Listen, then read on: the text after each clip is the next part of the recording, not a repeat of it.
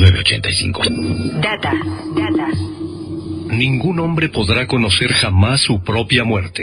Jean-Paul Sartre.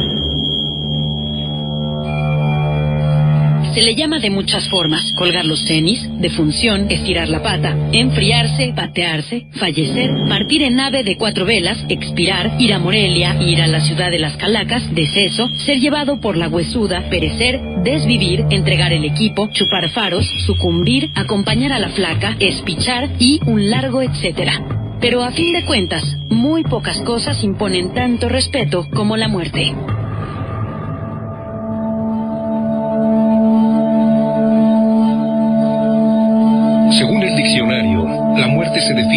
Y sencillamente como el cese completo y definitivo de la vida. Pero la verdad es que esta definición se queda corta, pues a fin de cuentas, la muerte es y seguirá siendo objeto de fascinación e inquietud. En el fondo, resulta que nadie sabe exactamente qué podría ser realmente la muerte. Si una luz al final de un túnel, un sombrío ángel oscuro o una amable calaca armada con una guadaña. Hay que admitirlo, si no existiera la muerte, la vida misma carecería de sentido. No es secreto que muchas religiones se fundamentan principalmente en la muerte y las recompensas o castigos que pudieran darse después de la misma. Hay quienes toda su vida le temen, mientras que hay otros que literalmente solo viven para hacer épico el momento de su muerte. Y curiosamente, al final es una de las pocas cosas más justas y democráticas, pues invariablemente le llega a todos y cada uno en su momento por igual, sin distinciones especiales. Vamos, a la muerte no le interesa tu puesto, tu posición social, no le interesa tu Hermenegildo Seña, no le importa que seas chavo banda ni que seas artista conceptual o jefe militar. Una persona morirá más rápido por una falta total de sueño que por una falta total de alimento. La muerte llega en unos 10 días aproximadamente para aquellos que no duermen y para aquellos que no comen llega en unas cuantas semanas. Pero, ¿qué es realmente la muerte? La verdad es que nadie ha vivido para contarlo. Sin embargo, siempre es posible hacer el intento por averiguarlo. Relájense, dejen atrás el miedo, abran su percepción y déjense llevar que la ronda de hoy está dedicada precisamente a la muerte. ¿Qué sucede cuando uno muere? Lo primero y más notorio que sucede tras la muerte es que el cuerpo se enfría y palidece debido al cese de la circulación sanguínea. Este proceso se presenta a los 30 o 45 minutos de haberse producido la muerte, aunque obviamente puede variar según las condiciones ambientales. Se inicia también un proceso de rápida deshidratación. Este se refleja en la piel, la cual se torna dura al tacto, y en los globos oculares que se contraen un poco y pierden su brillo. La sangre se empieza a coagular y a apelmazar en las zonas inferiores del cuerpo. El suero sanguíneo, libre de glóbulos, tiende a filtrarse por los poros, dando lugar a una particular exudación característica del llamado estado post-mortem. Cuatro o cinco horas después, los músculos comienzan a ponerse rígidos, dando lugar al llamado rigor mortis. La rigidez es apreciable primero en la zona de la nuca y la mandíbula inferior y se extiende por el cuerpo hasta concluir con la extensión de las piernas. De ahí el término estirar la pata. El proceso del rigor mortis ocasionalmente produce movimientos espontáneos. No faltan en las funerarias anécdotas de cadáveres que han parpadeado, sonreído, movido los brazos, tenido erecciones e incluso se han sentado en sus ataúdes durante sus velorios, provocando más de una sorpresa entre los asistentes. La rigidez permanece hasta 70 horas más tarde, cuando ya la putrefacción es un hecho generalizado y todos los tejidos se han reblandecido. Al cabo de 20 horas, el primer órgano que empieza a sufrir los efectos de la putrefacción es el estómago, cuando se empieza a consumir en sus propios jugos gástricos. Los fluidos del aparato digestivo empiezan a derramarse por toda la cavidad abdominal, destruyendo todos los tejidos blandos y fomentando el desarrollo de bacterias. Se inician entonces complejos procesos bioquímicos de fermentación que generan gases pútridos, especialmente pentano, amoníaco, metano y ácido sulfídrico. La acumulación de estos gases también puede provocar algunos movimientos involuntarios del cadáver. Hay casos en que la acumulación de gases fermentados es tal que terminan haciendo estallar las reblandecidas paredes abdominales en un tremendo estallido. Estos gases generan el característico olor que atrae a los organismos necrófagos casi de inmediato. Las 40 horas, la putrefacción empieza a afectar al cerebro, los pulmones, los riñones y el corazón. El órgano humano que resiste más tiempo es el útero, que no resiente los efectos de la putrefacción sino hasta pasadas las 50 horas. Para las 48 horas, la bacteria Bacillus putrificus ya ha establecido una vasta colonia y según las condiciones también empiezan a aparecer las larvas o gusanos. Para este momento, la frialdad desaparece y la temperatura del cuerpo llega a 40 grados. Debido al mismo proceso de fermentación, los tejidos se van convirtiendo en masas viscosas ya demasiado pestilentes, de color amarillo verdoso. La piel entonces empieza a adquirir un tono negruzco y los cabellos se vuelven fáciles de desprender. Se inicia entonces el proceso final de descomposición, llamado putrefacción colicoativa, caracterizada por la conversión en líquido de todos los tejidos blandos y semisólidos. En poco tiempo, las articulaciones y cartílagos se derraman como agua, los globos oculares se disuelven y la grasa subcutánea se convierte en jabón debido a la acción de saponificación por parte del gas amoníaco generado en la Es entonces cuando el esqueleto se empieza a hacer visible y al final es lo único que quedará una vez que larvas y bacterias hayan acabado con lo último de materia orgánica blanda. Según las condiciones climatológicas y de la química del suelo, puede suceder que el tejido óseo se fosilice o termine secándose hasta convertirse literalmente en polvo. Y recuerdo.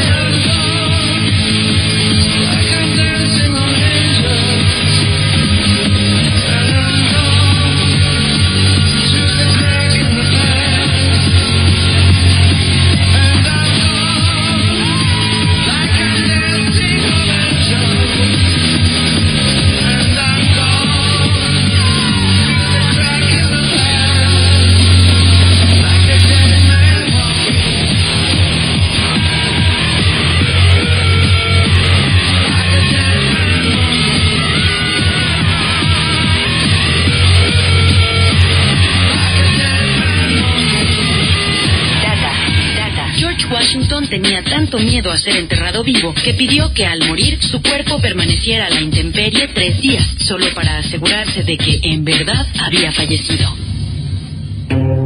Experiencias cercanas a la muerte.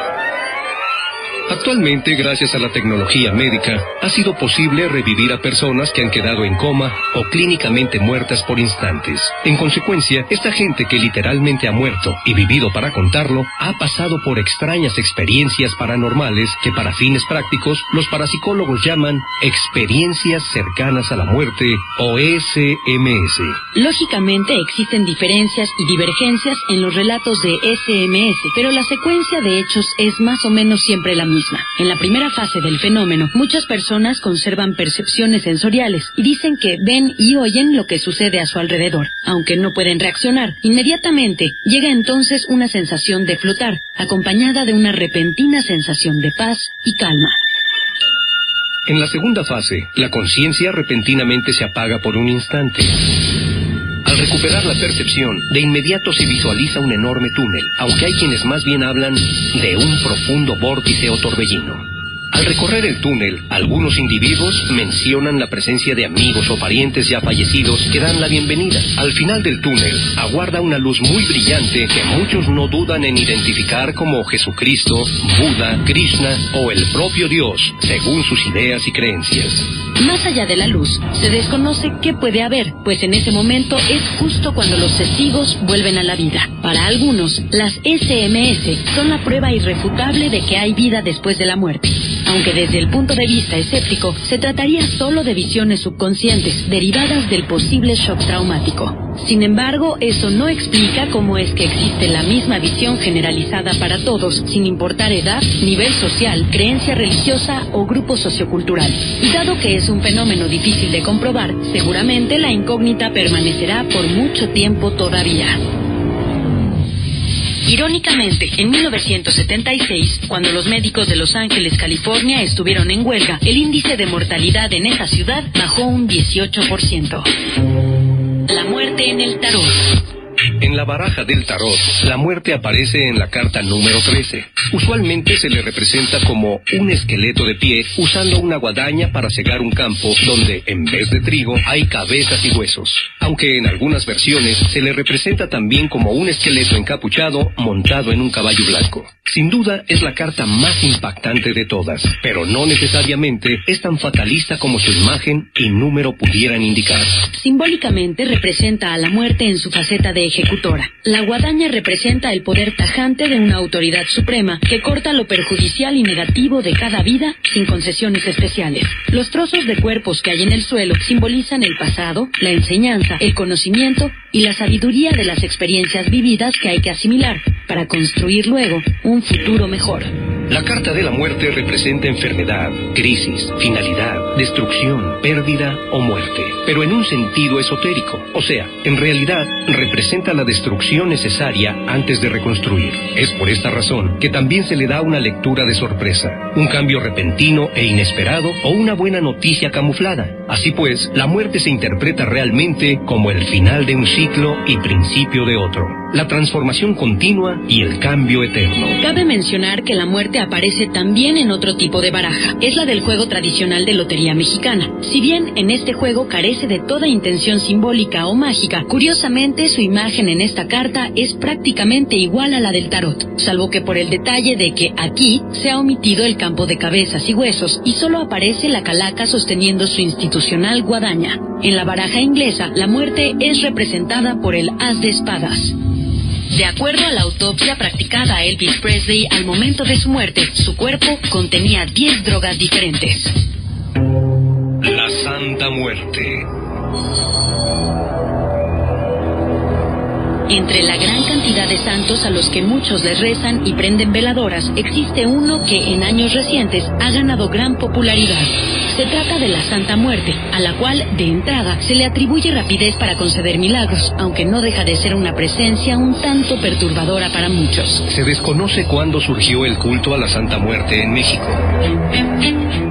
Según una leyenda, un típico hechicero y yerbero de Veracruz tuvo una serie de visiones en sueños que culminaron con la aparición de una imagen de la muerte en el techo de su casa. El brujo pronto buscó al párroco local para que le bendijera la imagen, pero este se negó, alegando que la imagen seguro era cosa de magia negra y no un milagro. En todo caso, el hierbero siguió teniendo visiones y revelaciones, y en una de esas, la imagen de la muerte finalmente le habló y le pidió que preservara su imagen y que le prendiera velas rojas para ella poder quitar el dolor y miedo a la hora de morir. Sea cierto el cuento o no, el caso es que por lo menos desde inicios del siglo XX existe el culto a la Santa Muerte, que sobra decir no está reconocida ni canonizada oficialmente por ningún sector católico, aunque parte de la misma fe. La Santa Muerte es representada por la siempre recurrente imagen del esqueleto encapuchado que sostiene una guadaña, aunque en algunos casos también trae una vela, un rosario, un libro, un globo terráqueo o cualquier otro objeto simbólico. Se le muestra siempre de pie, en actitud benevolente o serena. Por lo regular, sus efigies son de madera, pasta, cera o de metal si se trata de dijes para llevar al cuello. Estos últimos, los de uso más generalizado. A la Santa Muerte se le puede encontrar representada de color negro, blanco o rojo escarlata. Cuando está de negro, es una evocación que defiende de enemigos y ataca. Blanca representa protección, luz y sabiduría. Y roja, cuando tiene que ver en las situaciones relacionadas con el amor y las pasiones humanas que ha vuelto popular al culto a la Santa Muerte por encima del culto a otros santos como el Niño de Atocha o San Isidro Labrador es que se supone que la Santa Muerte es muy rápida y efectiva para conceder milagros. Las virtudes milagrosas de la Santa Muerte son, entre otras, recuperar el amor perdido, asegurar matrimonios, ayuda en lo económico, sanar enfermedades terminales, repeler brujerías, eliminar enemigos y, en general, proteger contra cualquier posible daño. Por lo general, el culto a los santos implica cumplir ciertos requisitos y reglas a cambio de los milagros pedidos. Así, por ejemplo, al Santo Cristo de Chalma hay que ofrecerle bailes, a San Antonio de Padua lo ponen de cabeza el 13 de junio, etc. En el caso de la Santa Muerte, esta exige que se le tenga en un pequeño altar con mínimo una veladora siempre encendida. Si se le pide algo, se le tiene que prometer a cambio algo que se pueda cumplir, lo que sea. Pero es importante cumplirlo, si no, la próxima vez que se le pida algo, tardará en cumplirlo o de plano no lo hará. Aunque oficialmente no cuenta con fecha en el santoral, a la Santa Muerte se le conmemora el Viernes Santo y obviamente el Día de Muertos. Como todo santo reconocido o no, cuenta con sus muy propias oraciones que enfatizan ante todo su aspecto protector contra cualquier amenaza. De especial atención resulta que la gran mayoría de sus adeptos son individuos de vida nocturna o que ejercen profesiones de alto riesgo. En todo caso, su culto no es exclusivo de México, pues también se le reverencia en Brasil, Argentina, Paraguay y Bolivia principalmente. Algunas tortugas carroñeras son utilizadas por la policía para localizar cadáveres. Ritos funerarios. Se desconoce de dónde surgió exactamente la costumbre de mostrar reverencia a los muertos, pero las tumbas más antiguas datan de hace poco más de 60.000 años. Ya en esa época, los neandertales enterraban a sus muertos en el suelo de las cavernas que habitaban. Los cadáveres eran colocados de lado en posición fetal, junto con sus herramientas y flores silvestres, para luego ser cubiertos con tierra y piedras pesadas. Debido a la gran diversidad de culturas existentes, hay también una gran variedad de métodos para disponer de los muertos. A grandes rasgos, es posible agrupar los ritos funerarios en cinco tipos específicos. Enterramiento, cremación, inmersión, embalsamación y disposición mediante animales carroñeros. El enterramiento, como su nombre indica, es cuando se coloca al cadáver bajo tierra, sea al aire libre o una construcción especial, como un mausoleo o un panteón. Preferentemente, se usa un ataúd. La cremación es el segundo método más común en todo el mundo y consta de quemar al cadáver en una pira u horno especial, hasta que no queden más que cenizas, las cuales se conservan en urnas especiales o se esparcen al viento o al mar. Se conserva en alguna urna o se deja en algún lugar al alcance de los niños por accidente. La inmersión, por su parte, se trata simplemente de arrojar el cuerpo al mar u otras aguas profundas, siendo por lo general el funeral por excelencia entre marinos y culturas costeras. La embalsamación implica someter al cadáver por procesos especiales para frenar su putrefacción y momificarlos. El cuerpo usualmente es colocado en una tumba especial o en un lugar donde pueda ser exhibido, según las costumbres locales. Finalmente, la disposición por carroñeros, por lo general propia de regiones montañosas donde el terreno dificulta los entierros, se trata de destazar el cadáver para arrojar entonces sus restos a los buitres y chacales, los cuales, sobra decir, son considerados sagrados y no simples devoradores de despojos.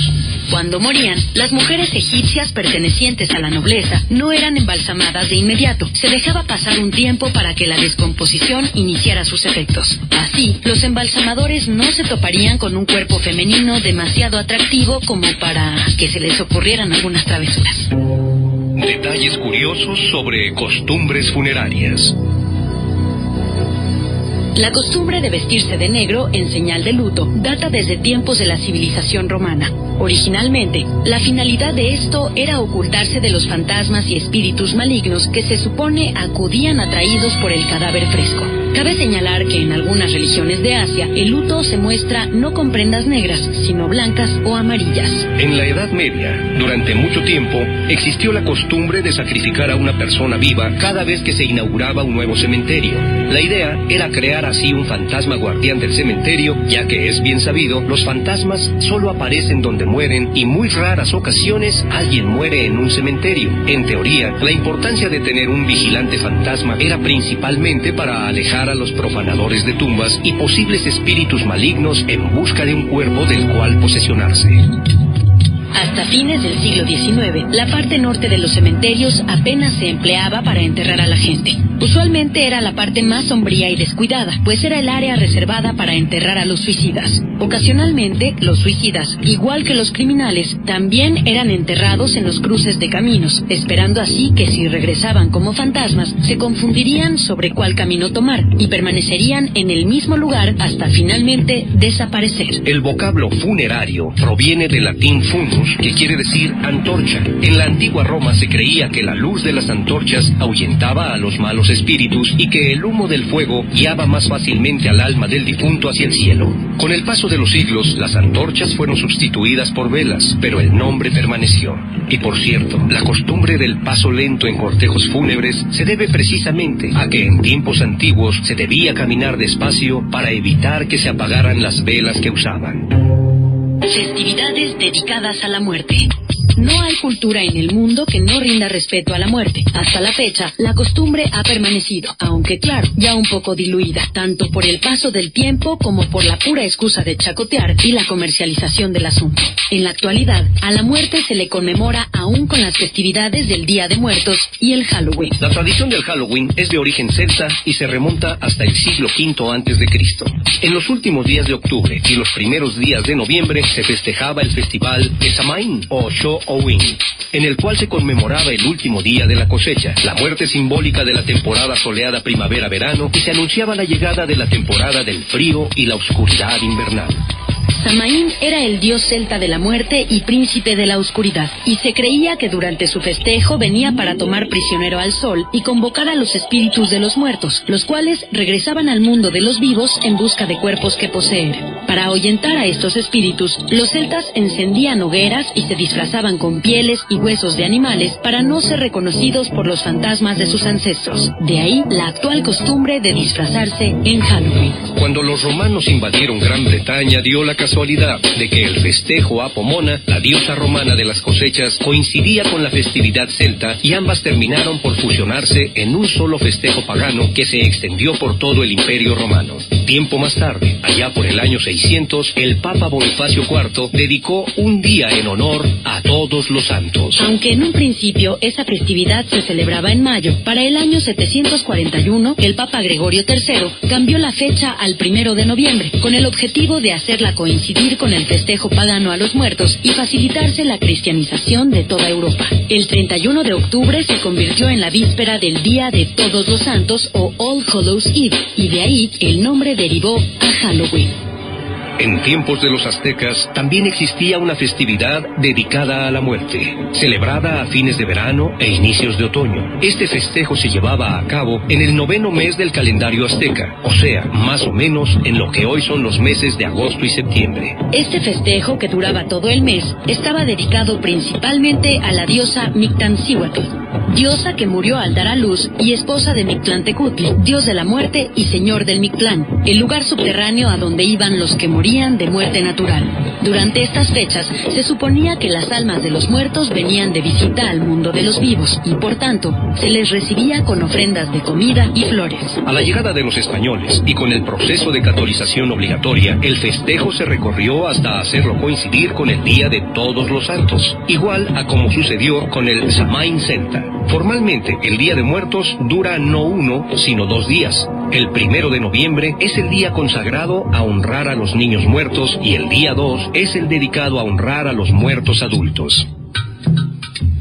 Cabe señalar que según una tradición gótica alemana ya más bien tardía, la noche del 30 de octubre viene siendo la llamada Noche del Diablo. Supuestamente, esta es la única noche del año cuando el diablo puede hacer lo que desee, incluso abrir temporalmente las puertas del infierno para que las almas de los condenados, vampiros, brujas y similares hagan de las suyas en el mundo de los vivos. De ahí la tradición del trato o travesura, trick or treat, adoptada posteriormente por el Halloween. De esta manera, el calendario completo de eventos viene siendo sucesivamente Noche del Diablo, Halloween, Todos los Santos y Día de Muertos. Aunque originalmente se trata de festividades distintas, al final la aculturación mutua no se ha evitado, resultando así las tradiciones modernas. En todo caso, la esencia ha permanecido, pues el tema de muerte y oscuridad, bien que mal permanece.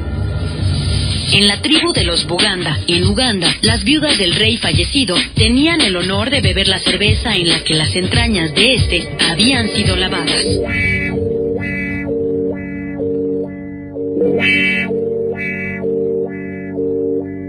Sobre la muerte podríamos seguir diciendo mucho. Sin embargo, al final nunca acabaríamos de entender todos sus misterios y secretos. Tal vez después de todo, a la muerte no hay que entenderla, sino aceptarla como lo que es, el complemento sin el cual la vida carecería de cualquier sentido. Dame la muerte chiquita, dame la muerte pequeña, y así tal vez en tus brazos alcanzaré gracia plena,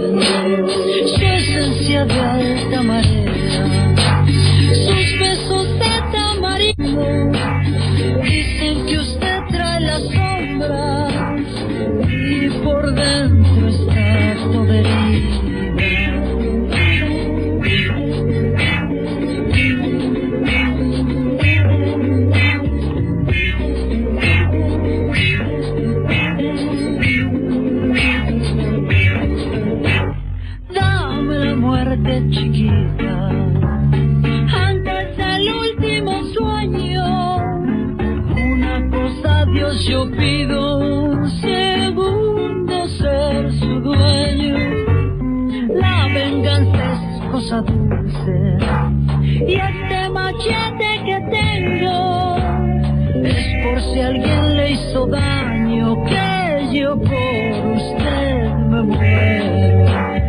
Es por si alguien le hizo daño